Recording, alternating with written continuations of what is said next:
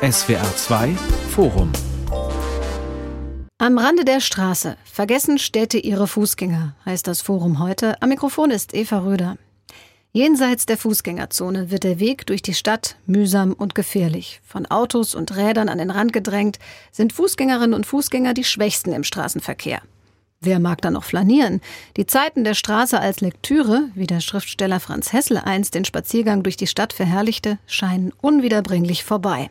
Es ist auch schwierig, die vielen Facetten einer Stadt wahrzunehmen, wenn man damit beschäftigt ist, einem E-Roller auszuweichen. Deshalb die Frage, müssen sich unsere Städte wieder mehr auf ihre Fußgängerinnen und Fußgänger besinnen? Darüber spreche ich mit meinen Gästen. Özlem Özgül Dündar.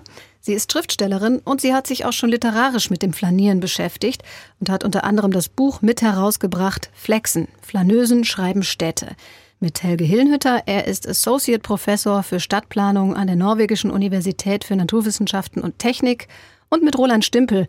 Er ist im Vorsitz und Sprecher der Fußgänger-Lobbyorganisation Fuß e.V. Herr Stimpel, Fußgängerinnen und Fußgänger sind die Mehrheit im Straßenverkehr. Viele Wege werden zu Fuß zurückgelegt und doch werden ihre Interessen am wenigsten berücksichtigt. Warum ist das so?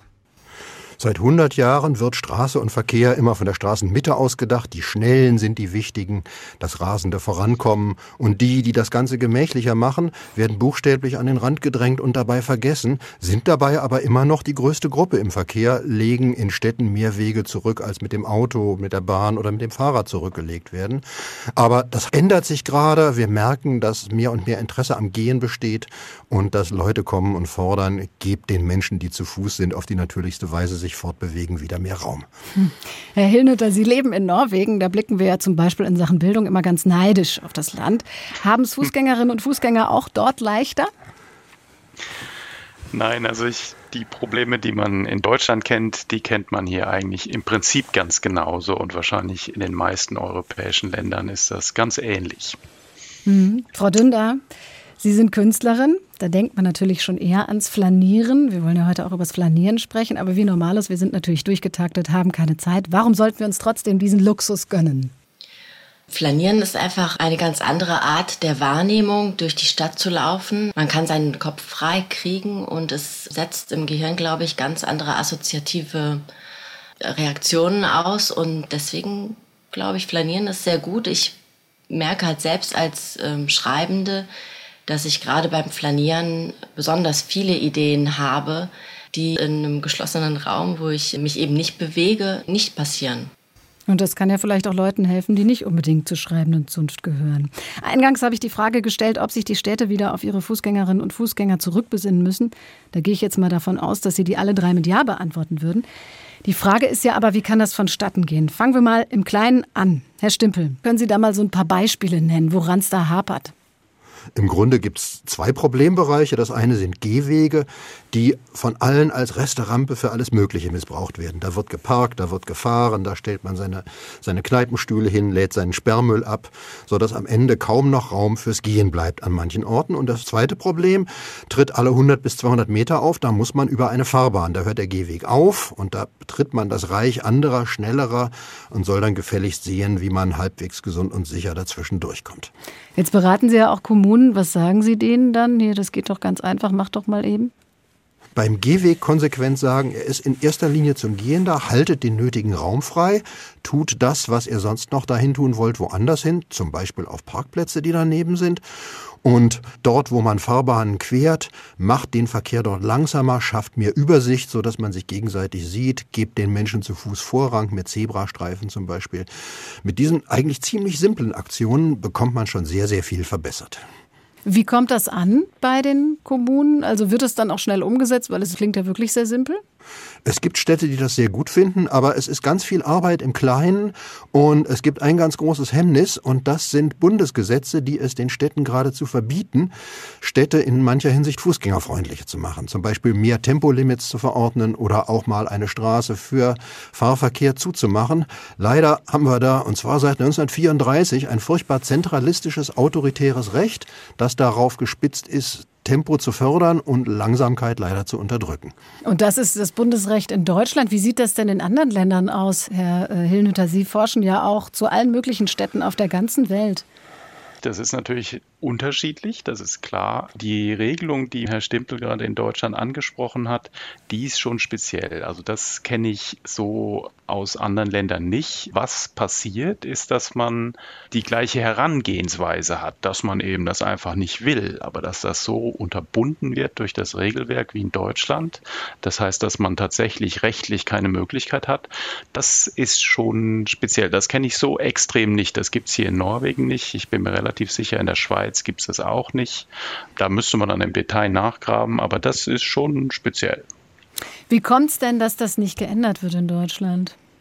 Wir haben eine autoritäre Verkehrspolitik, die sagt, man muss zentral dafür sorgen, dass hohe Fahrzeuge mit hoher Geschwindigkeit, relativ schnelle Fahrzeuge, Autos weiterhin mit 50 fahren können und die unterbindet, dass das lokal anders gemacht wird. Es gab mal in Rheinland-Pfalz einen Oppositionspolitiker, der sagte, liebe Landesregierung, die war damals von der SPD auch, lasst doch mal den Städten und Gemeinden mehr Freiheit. Dieser Oppositionspolitiker hieß Volker Wissing, jetzt regiert er und hat leider völlig vergessen, was er damals gefordert hat von der anderen Seite. Der ist jetzt der autoritäre Unliberale. Also da ist nicht viel zu erwarten. Wo tut sich denn gerade positiv was? Ja, also das untersuchen wir gerade, wo Dinge passieren und vor allem auch, wie die passieren. Äh, das ist ja eine recht wichtige Frage halt, wie man das dann anstellt, wie Städte das angehen. Zum Beispiel gerade war ich in den Niederlanden, in Rotterdam, die machen das ganz interessant. Normalerweise würde man denken, ja, dann gibt es irgendwann so eine Abteilung in der Stadtorganisation und dann sind die dafür zuständig. Das ist in den Niederlanden ist das für den Fahrradverkehr überall so. Die machen das aber mit den Fußgängern anders. Da gibt es tatsächlich so eine Arbeit Arbeitsgruppe, die ganz interdisziplinär über ganz viele verschiedene Abteilungen, die etabliert sind, arbeiten. Und dann gibt es auch eben ganz unterschiedliche Herangehensweisen. Also da arbeiten dann plötzlich Leute, die eigentlich mehr mit Gesundheit und dem Gesundheitswesen zu tun haben, die arbeiten auf einmal mit Fußverkehr. Und dann gibt es Ärzte, die sagen, können wir nicht Fußgehen verschreiben als eine Art Medizin. Hm. Dann gibt es andere Möglichkeiten, wo man halt die Lokalbevölkerung involviert, wo man Gruppen organisiert, die was machen und dann entdecken die plötzlich Sachen, die nicht funktionieren und dann kommt eine andere Abteilung rein, die gucken dann auf die Infrastruktur, das sind dann natürlich, die machen dann so die harten Sachen, ne, so Straßenbelag. Also das ist eine ganz interessante Herangehensweise, die wir da in Rotterdam zum Beispiel sehen, die ganz ja, andersartig ist, als ich das sonst so kenne. Gibt es auch so Vorbildstädte in Deutschland, Herr Stimpel? Gibt es was, wo Sie sagen, also mit der Kommune haben wir jetzt super Erfahrungen gemacht? Also es gibt einzelne Städte und Stadtbezirke. Hier in Berlin mhm. beispielsweise sagt der Stadtbezirk Mitte, wir räumen mal an allen Kreuzungen jeweils den ersten Parkplatz an der Kreuzung um. Da stehen dann all die E-Scooter und Fahrräder die bisher die Bürgersteige blockieren. Und wenn man da zu Fuß über diese Kreuzung will, dann steht man neben niedrigeren Fahrzeugen. Das heißt, man kann die, die da angefahren können, und die können einen viel besser sehen.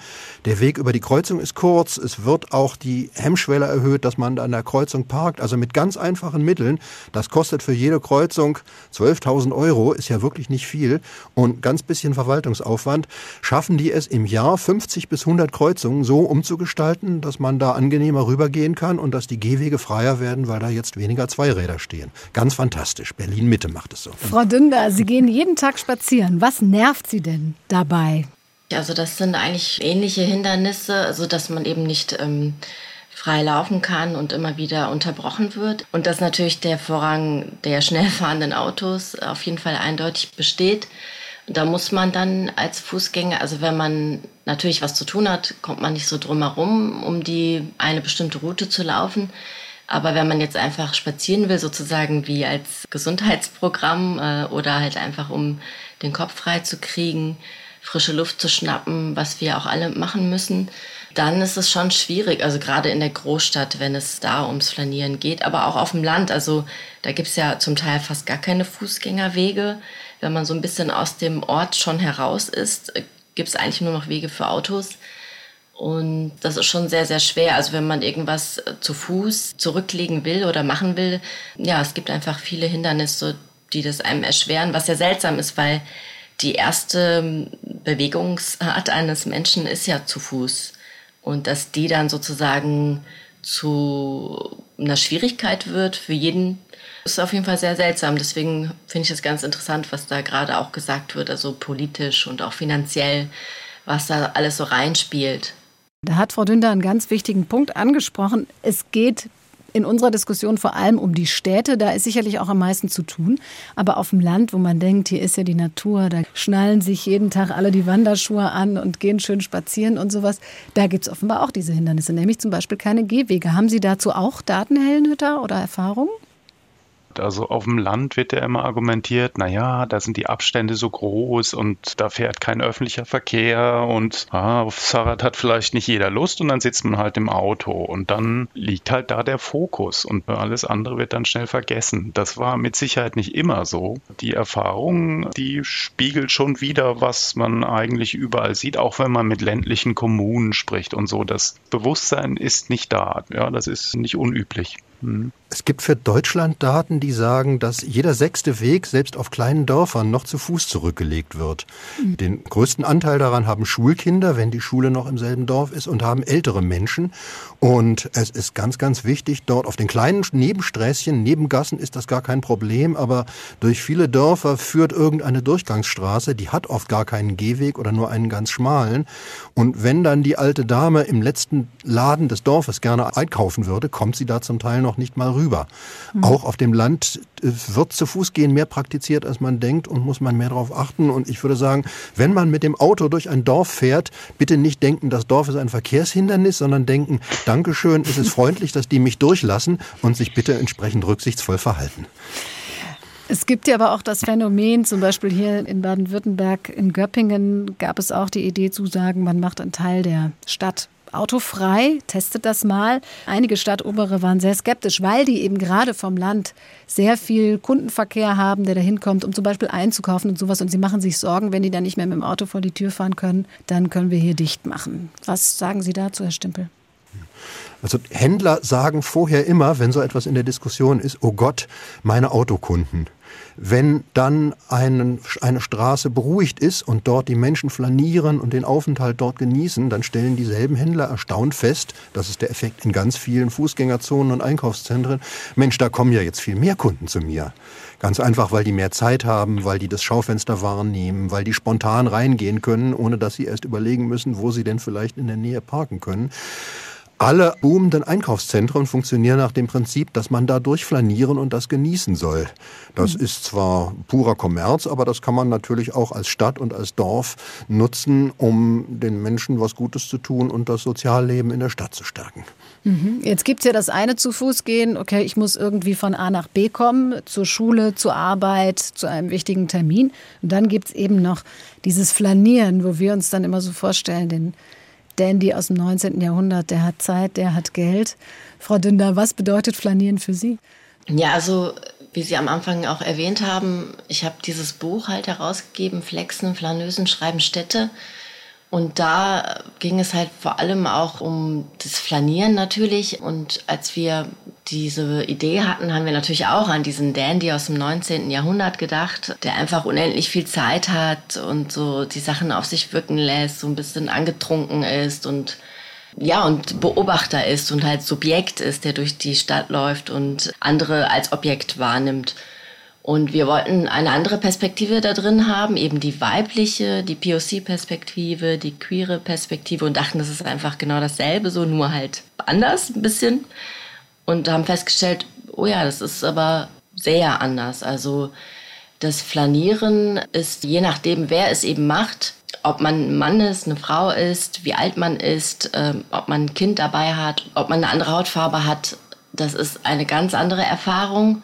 Und das beeinflusst natürlich auch das Flanieren in dem Sinne, wie man sich selbst wahrnimmt, wie man das drumherum wahrnimmt. Und also wenn man jetzt nicht gerade der weiße Cis-Mann ist, der viel Zeit hat und flanieren geht, dann erfährt man das Flanieren eigentlich als eine Form der gesellschaftlichen Auseinandersetzung sozusagen fast schon es ist eigentlich immer so ein Moment der, der Reibung mit der Gesellschaft und dem, was erwartet wird oder wie man gesehen wird, wie man angeschaut wird und was in einen hinein projiziert wird. Und das ist eben bei diesem Flanieren immer anwesend. Und das merke ich natürlich auch als Frau, die durch die Stadt läuft, sei es jetzt in Deutschland oder in anderen Ländern.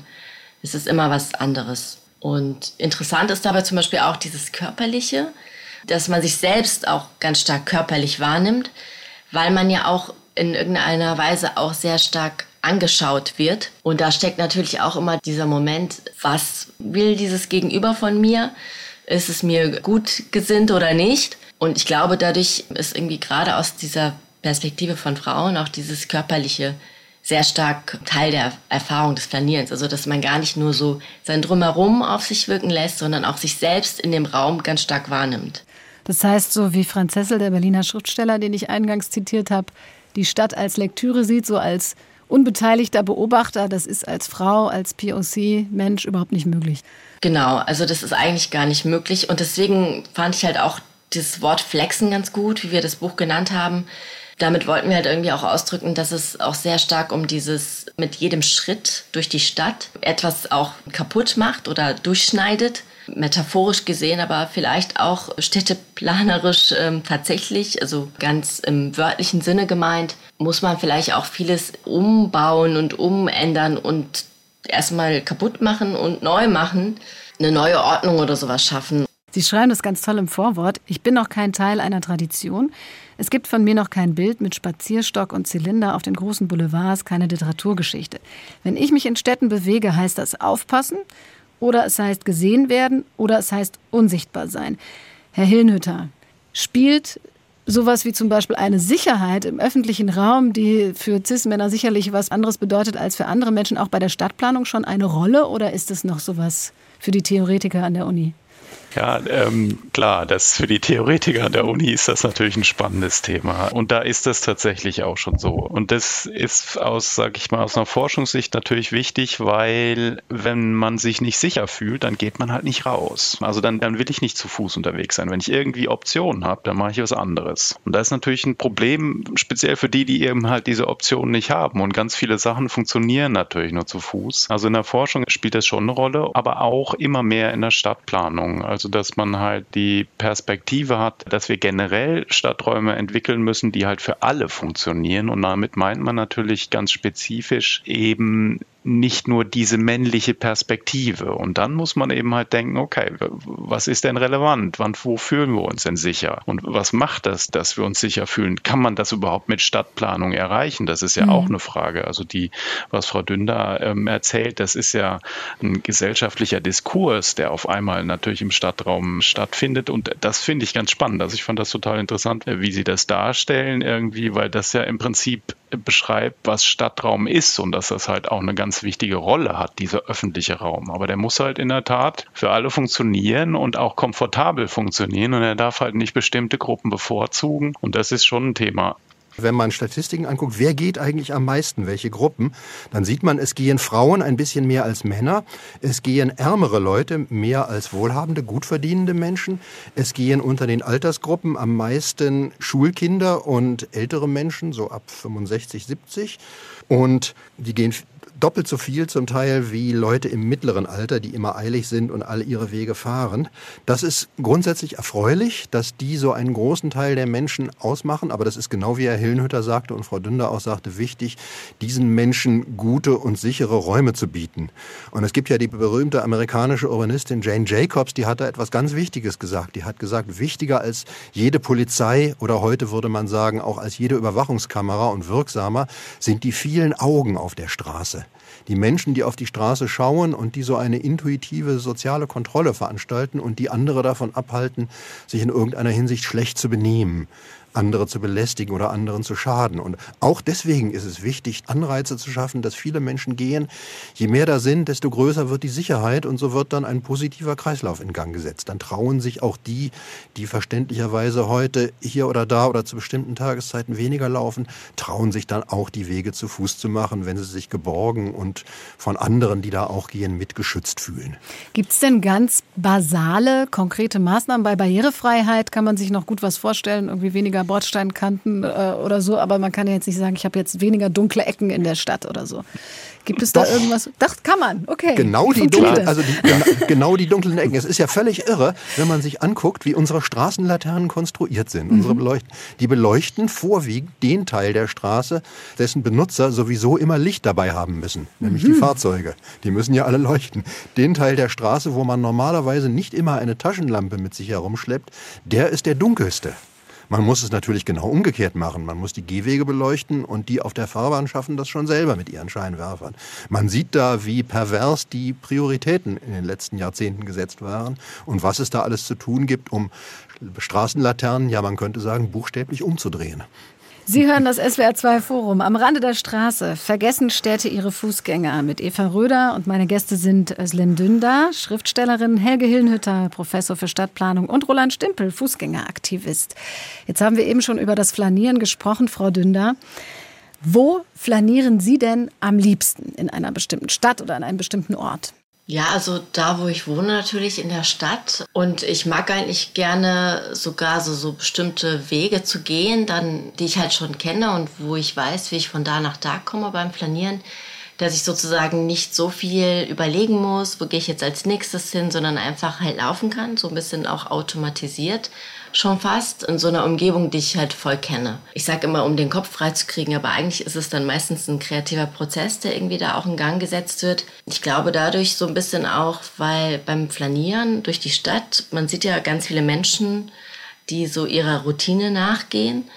Und diese Routine zu beobachten, aber dann für einen Moment nicht Teil davon zu sein, ich glaube, das ist so der Moment, wo so kreative Dinge auch in Gang gesetzt werden und wo man vielleicht halt auch abschalten kann, wenn man jetzt selbst nicht groß auf irgendwas achten muss. Deswegen ist es zum Beispiel auch voll wichtig, dass man eben nicht so viele Störfaktoren oder Hindernisse unterwegs hat.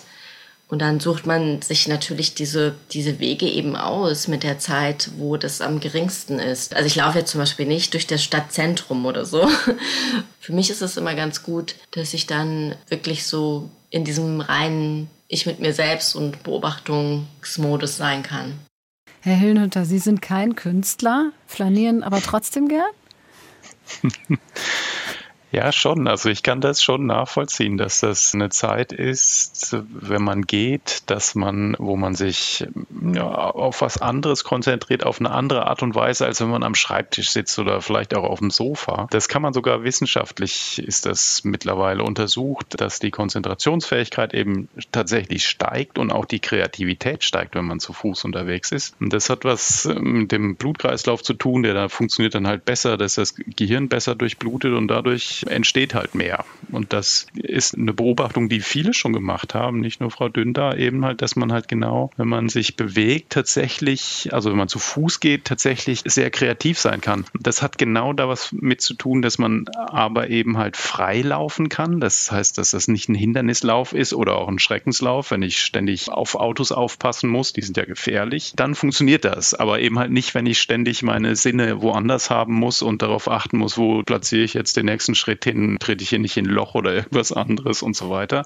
dann funktioniert es natürlich nicht. Dann muss ich mich konzentrieren. Aber ähm, dieses Laufen und dabei Gedanken haben und dann auf Ideen kommen, das kenne ich auch. Das kennen auch viele andere Autoren interessanterweise. Also da mhm. gibt es äh, mehr Leute, die das so darstellen. Ja, aber das, das ist eine andere Form von Laufen vielleicht, die ist eine Art von Mobilität, aber der Sinn ist ja eigentlich eine andere. Der ist nicht von A nach B zu kommen. Genau, und darauf will ich nämlich nochmal eingehen, weil ich habe ja schon anfangs gesagt, das ist ja eigentlich ziemlicher Luxus. Wenn wir aber morgens aufstehen oder viele Menschen, dann haben sie einen durchgetakteten Tag. Das muss schnell gehen, das muss zielgerichtet sein, da muss man ankommen. Da ist ja Laufen mit Abstand die langsamste Fortbewegungsmethode, oder Herr Stempel?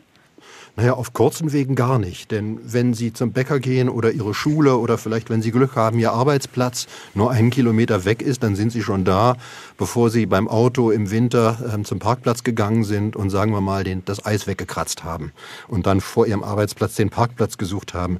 Und ich finde, man das Nutzgehen und das Spaßgehen, das Flanieren, muss man gar nicht so scharf trennen. Mhm. Es gibt natürlich immer Situationen, da will man jetzt zum Bahnhof oder muss irgendwo ankommen, pünktlich sein und hetzt. Da geht nichts anderes. Aber bei ganz vielen Wegen, beispielsweise nach Feierabend, kann man doch den Nutzweg nach Hause eine U-Bahn-Station oder auf einem Parkplatz einen Kilometer weiter abbrechen und kann sagen, so, jetzt gönne ich mir noch was Schönes. Die Sonne steht da am Nachmittag. Ich komm, kann durch eine grüne Straße gehen. Da singen die Vögel. Da sind vielleicht auch interessante Schaufenster. Da mache ich jetzt aus dem nützlichen äh, Schnöden nach Hause gehen, mache ich jetzt ein kleines zehnminütiges Erlebnis. Mhm. Komme gesünder und glücklicher da an und um irgendeine überraschende Welterfahrung reicher meistens. Wenn ich mich zu Fuß fortbewegen möchte und ein bisschen mehr Kilometer machen will, dann bin ich allerdings natürlich auch abhängig von öffentlichen Verkehrsmitteln und da muss die S-Bahn dann auch kommen, wenn ich sie brauche. Wie sehen denn da Konzepte aus oder wie arbeiten Sie da mit den Akteuren zusammen, Herr Stimpel, um das alles zusammenzukriegen? Weil man kann ja nicht jedes Fortbewegungsmittel separiert denken. Es muss ja ein Mobilitätskonzept geben. Es ist in der Tat so, dass die Leute, die am meisten Wege zu Fuß zurücklegen, auch die sind, die für längere Strecken am ehesten öffentliche Verkehrsmittel benutzen. Das sind ganz klar dieselben Gruppen. Und ja, natürlich muss man dann dran denken, dass man das gut miteinander verbinden kann, aber es passt ja zueinander. Jedenfalls im städtischen Zusammenhängen, wo man oft nicht so lange auf das Verkehrsmittel warten muss und wo man die Wahl hat zwischen verschiedenen Routen und die schnellste mit dem öffentlichen Verkehrsmittel mit den schönsten Routen am Anfang und am Schluss zu Fuß kombinieren kann. Wir gucken natürlich so ein bisschen aus einer wissenschaftlichen Perspektive und schauen dann, okay, kann man eigentlich verstehen, wie wichtig jetzt diese ganzen Fußwege sind innerhalb einer Reise mit dem öffentlichen Verkehr. Und da kommen schon ganz interessante Sachen zutage. Also da sieht man zum Beispiel, wenn man so die Reisezeit von Tür zu Tür betrachtet, für eine Reise, die mit dem öffentlichen Verkehr passiert, da sind die Reisenden, die Hälfte der Reisezeit sind die Fußgänger. Also muss man mhm. sich erinnern, ist eine Reise mit dem öffentlichen Verkehr, heißt auch Reise öffentlicher Verkehr, aber die Hälfte der Reisezeit ist man eigentlich Fußgänger. Dann sehen wir auch, dass die allermeisten tatsächlich den öffentlichen Verkehr in Kombination mit zu Fuß gehen benutzen. Ich weiß nicht, ich hatte irgendwann mal die Daten aus der großen Mobilitätsuntersuchung in Deutschland, die 2010 veröffentlicht waren. Da hatte man dann präsentiert, ja, das sind die Autofahrer, die fahren dann zum Zug und die machen dies und das und dann gibt es noch die Fahrradfahrer und so weiter und der Rest, die fahren nur mit dem öffentlichen Verkehr. Das ist natürlich totaler Quatsch. Die leben ja nicht alle an der Haltestelle.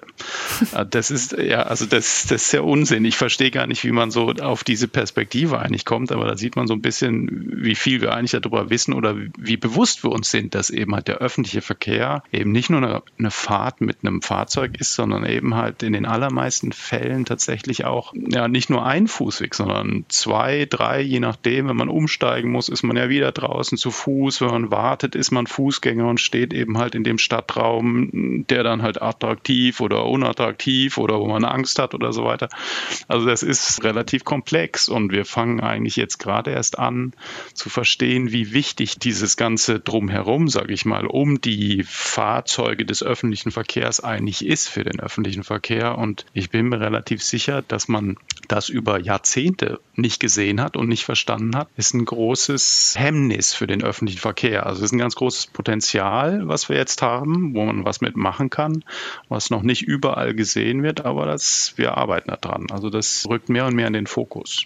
Wir wollen ja auch nicht ignorieren, dass sich tatsächlich auch ein bisschen was tut. Es gibt sehr viele engagierte Städte und Gemeinden in Deutschland, die Fußverkehrschecks in Anspruch nehmen, die auch versuchen, eine Fußgängerstrategie zu entwickeln, die zum Beispiel auch bei dieser Initiative mitmachen die versucht, das Bundesrecht zu ändern, dass man eben doch das Tempo drosseln kann. Herr Stimpel, wo muss jetzt noch mehr Druck passieren? Wo braucht es noch mehr Elan?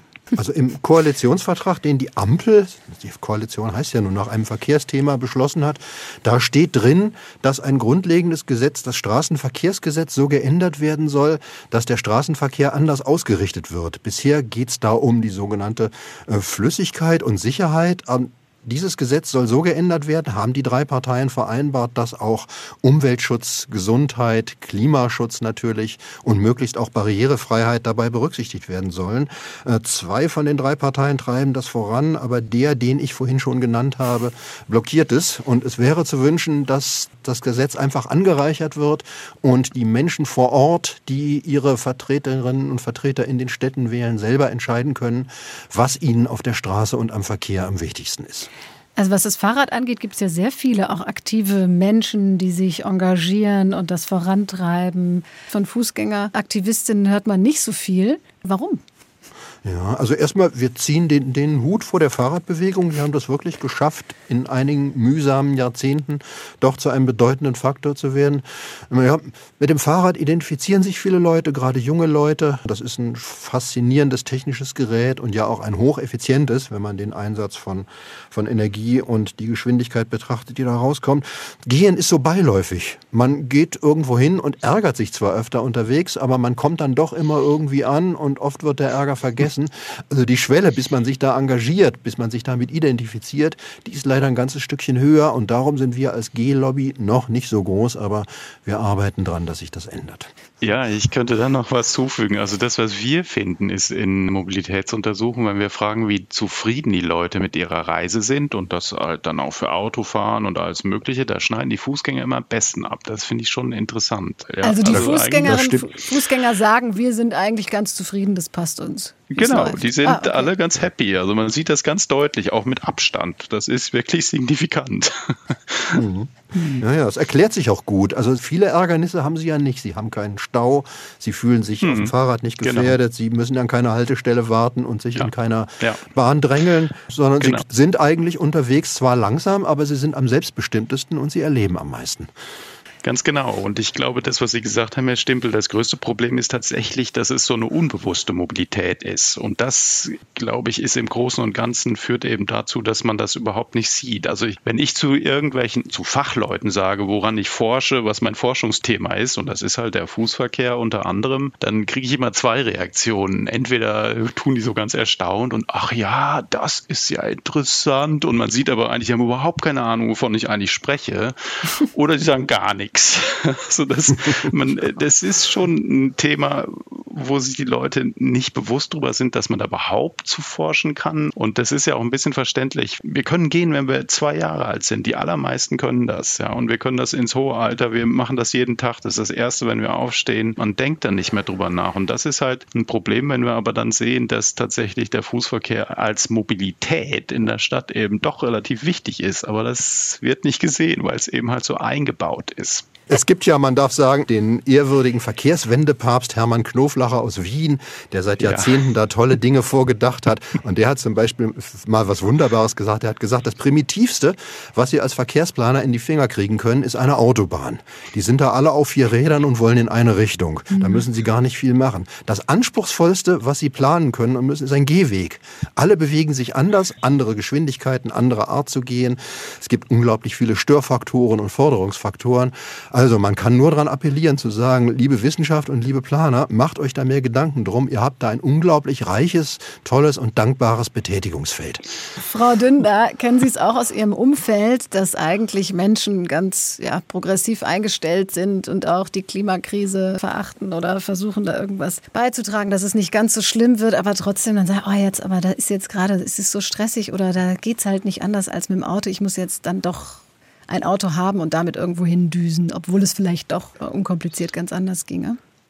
Also es gibt natürlich viele Menschen, die das Auto nehmen für die kleinsten Strecken auch. Autofahren ist halt auch so ein Hobby von vielen Menschen. Also wir sind halt so sozialisiert voll oft, dass wir halt einfach alles mit dem Auto machen. Sobald man eins hat, benutzt man das. Und auch wenn es eigentlich ja sozusagen quatschig ist in der Situation und nur eine Person sitzt im Auto, das ist so ganz übliches Bild in Deutschland. Ich glaube, es liegt auch so ein bisschen daran, wie wir halt einfach sozialisiert sind, dass wir das auch zu sehr schon gewöhnt sind, dass es so das Bewegungsmittel ist. Ich kann mir auch vorstellen, dass viele das auch nicht so richtig wahrnehmen, wie viel sie gehen oder dass es auch schwierig ist, in der Stadt sich fortzubewegen. Nicht nur, weil, weil man gar nicht so darüber nachdenkt, aber vielleicht muss man halt einfach diese Reflexion darüber in Gang setzen. Aber wie kann man sie überzeugen? Ich meine, wir sind so ein Autofahrerland, viele saugen das Auto mit der Muttermilch auf, kommen da gar nicht auf andere Ideen oder es ist so eine Gewohnheit. Man kann ja schlecht die Menschen umerziehen. Haben Sie eine Idee? Ja, das ist keine Frage der Pädagogik, mhm. sondern des Angebotes. Mhm. Gerade im Verkehr neigen Menschen unglaublich stark dazu, immer das zu tun, was für sie am vorteilhaftesten ist. Da gibt es spannende Untersuchungen aus den USA von Leuten, die von New York nach Los Angeles gezogen sind oder umgekehrt. In Los Angeles sind alle immer Auto gefahren. Die gleichen Leute, dieselben Leute buchstäblich, sind in New York immer U-Bahn gefahren und zu Fuß gegangen, weil es einfach viel besser geht und viel einfacher ist. Das heißt, wenn Städte dafür sorgen, dass das, was sie fördern möchten, zum Beispiel das zu Fuß gehen, besser funktioniert, wenn es einen besseren öffentlichen Verkehr gibt und dafür vielleicht ein paar weniger Parkplätze oder man auch mal auf der Straße an der Ampel ein bisschen länger warten muss, als man heute zu Fuß warten muss, ja, dann werden die Leute nicht deshalb umsteigen, weil man ihnen was verboten hat oder weil man sie autoritär erziehen will, sondern weil sie es als ihren eigenen Vorteil sehen. Wie hat sich denn eigentlich während der Pandemie das Verhalten verändert? Gibt es da schon Daten oder wissen Sie das aus Erfahrung? Herr Stimpler, Herr Hilnütter, ich stelle mal an Sie beide die Frage, vielleicht können Sie was dazu sagen.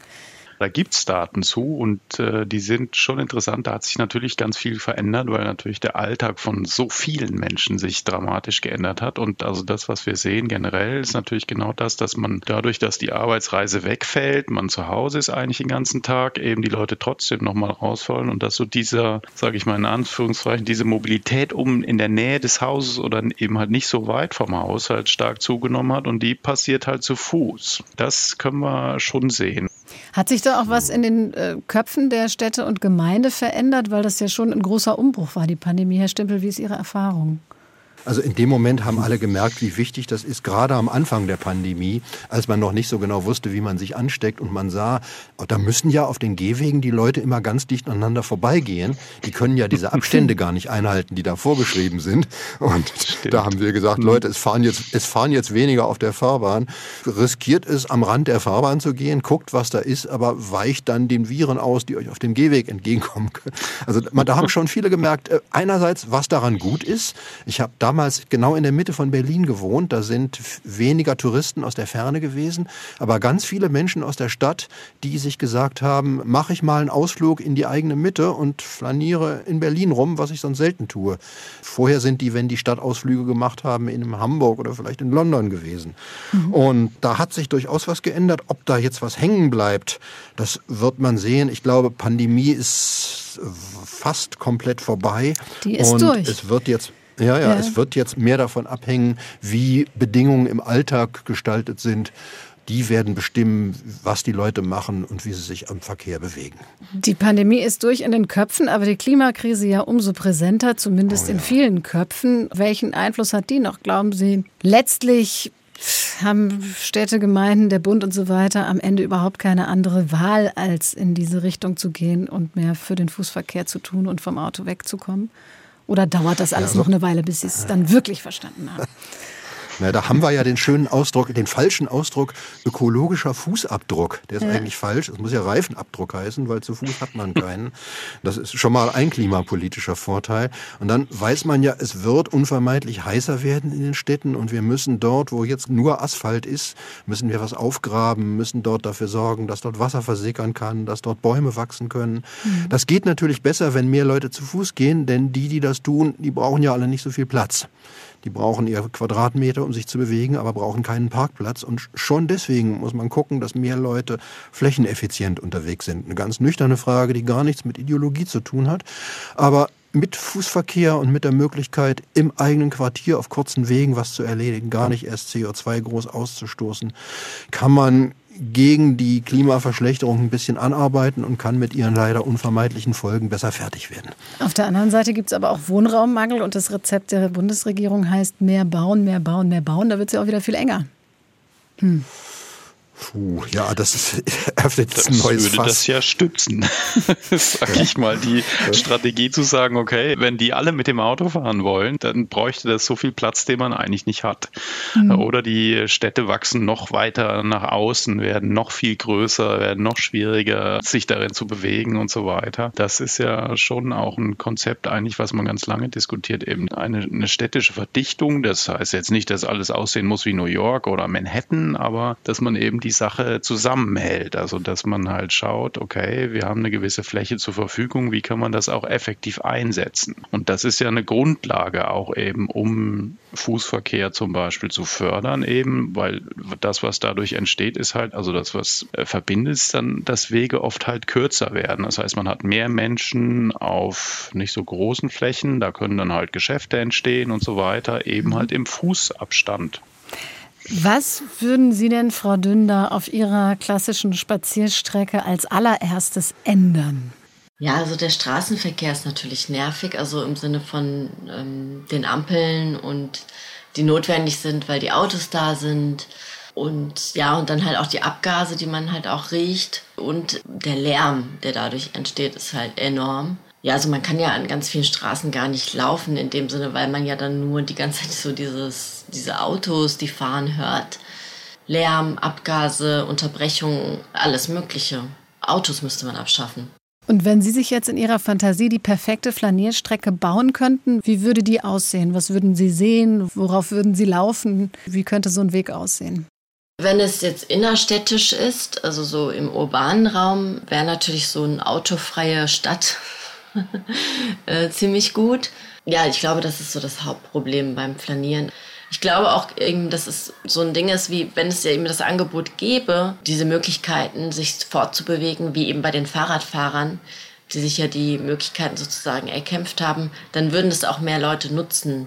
Also wenn man das halt sieht, dass es das gibt, nutzt man das auch natürlich sofort. Und wenn es das gar nicht gibt oder man denkt dann nicht drüber nach. Also mehr Angebote auch einfach schaffen, Möglichkeiten. Herr Hüllnütter, was ist das Erste, was Sie ändern würden? Das ist eine schwierige Frage, ja. Ich weiß gar nicht, ob ich das so pauschal beantworten kann. Müsste ich jetzt einen Moment nachdenken, glaube ich. Was würde ich als allererstes machen? Ich glaube, was Frau Dünder gesagt hat, ein großes Problem ist in der Tat das Auto. Aber da, das ist nicht so leicht, da als erstes direkt was mitzumachen. Herr Stimpel hat vielleicht sogar noch mehr Ideen, konkretere Ideen. Könnte sein, er ist, glaube ich, äh, mehr unterwegs so im täglichen Alltag, in diesen Kleinteiligkeiten. Als Forscher ist man, guckt man schnell erstmal so auf die großen Sachen und auf Daten und so weiter. Ja, dann, dann machen wir es groß. Dann stelle ich die Frage nochmal groß. Also was würden Sie denn jetzt aus Ihrer Perspektive, die Sie jetzt von oben drauf gucken und Daten sammeln und wissen ja. auch, wie in unterschiedlichen Ländern der Verkehr hm. geregelt ist. Wo könnte sich da Deutschland ein Vorbild nehmen und müsste es vielleicht als ja. erstes mal umsetzen? Ja, da kann ich was zu sagen. Und zwar glaube ich, dass es wichtig wäre, dass man Fußverkehr nicht mehr nur noch als Verkehr im, zum Beispiel in einem Verkehrsministerium platziert, sondern dass man eben das vielschichtiger betrachtet. Also das heißt, zu Fuß gehen hat ja auch einen Gesundheitseffekt. Und wir können sogar ausrechnen, wie viel Geld uns das spart, wenn wir einen Kilometer zu Fuß laufen. Also man kann das hochrechnen. Und das sind ganz enorme Kosten, die man tatsächlich dabei sparen kann. Das wäre zum Beispiel Beispiel eine Perspektive. Es gibt aber auch noch mehr Perspektiven. Man kann das auch aufs Klima. Wir wissen, Fußverkehr ist klimafreundlich, da gibt es keine Klimaabgase und so weiter. Also das heißt, da müssen unterschiedliche Interessen, die heute lokalisiert sind in ganz unterschiedlichen Fachbereichen, die müssen zusammenarbeiten. In Irland ist das passiert. Also da ist auf einmal der Minister für Gesundheit gekommen, hat gesagt, wir wollen das. Der Minister für Verkehr ist gekommen, hat gesagt, wir wollen das jetzt. Und dann kommen Leute, die sich mit Sport und Freizeit Teilzeit beschäftigen, die sind gekommen oder mit Kindern und mit Schulen und so weiter. Die haben überall diese positiven Effekte gesehen für das, wofür sie zuständig sind. Die haben quasi ihr Budget, was man für Mobilität hat für ein ganzes Land auf den Kopf gestellt. Die sind hergekommen und gesagt, okay, wir hatten vorher so circa 70 Prozent war alles Autoverkehr, Straßenbau und alles, was man dafür braucht. Und dann der restliche 30 Prozent, das meiste ist wahrscheinlich öffentlicher Verkehr, dann gibt es noch ein bisschen Fahrrad und noch weniger Fußverkehr. Die haben das auf den Kopf gestellt. Die haben gesagt, okay, jetzt sind nur noch 30 Prozent für die Autos und die 70 Prozent, die nehmen wir jetzt genau dafür für diese anderen Mobilitätsarten, weil die eben halt so viele positive Effekte haben und eben halt nicht nur Mobilität, sondern ganz viele viele Sachen. Das könnte eine Herangehensweise sein, dass man eben halt diese Perspektive auch bekommt in anderen Bereichen, wie wichtig der Fußverkehr ist. Und dann kann man mit vereinten Kräften tatsächlich, glaube ich, mehr erreichen. Da gibt es gute Beispiele zu. Das wäre doch mal eine Idee für Deutschland, Herr Stimpel, oder? Ja, also man, ich wüsste gar nicht, wie man das machen soll mit dem Geld, was ein paar Kilometer Autobahn kosten. So viele Gehwege haben wir gar nicht, wie man davon vergolden könnte. Aber was ich als erstes machen würde, würde, ich würde an die nächste Straßenecke gehen und würde den Gehweg an der Straßenecke einfach weiterbauen, über die Fahrbahn hinweg, sodass man dort entspannt weiter geradeaus gehen kann. Nicht so, dass man dort nicht mehr fahren kann, aber wer dort fährt, der muss eine kleine Schwelle hoch und merkt, er befindet sich jetzt sozusagen im Reich der anderen und muss sich denen anpassen, darf im Schritttempo da drüber fahren. Es wird ja nichts verboten, aber die, die Verkehr am menschenfreundlichsten und am gesündesten betreiben, haben dann Vorrang und die anderen müssen sich dem anpassen. Es gab ja mal einen bekannten Philosophen, der gesagt hat, man soll die Philosophie vom Kopf auf die Füße stellen. Ich sage, man sollte den Verkehr vom Reifen auf die Füße stellen, dann wird die Welt ein ganzes Stück besser. So einfach kann es gehen. Am Rande der Straße vergessen Städte ihre Fußgänger so hieß das Forum heute, mit Roland Stimpel von Fuß e.V., Helge Hillenhütter, Professor für Stadtplanung und mit Özlem Özgül Dündar, Schriftstellerin. Mein Name ist Eva Röder und ich wünsche Ihnen noch einen schönen Tag.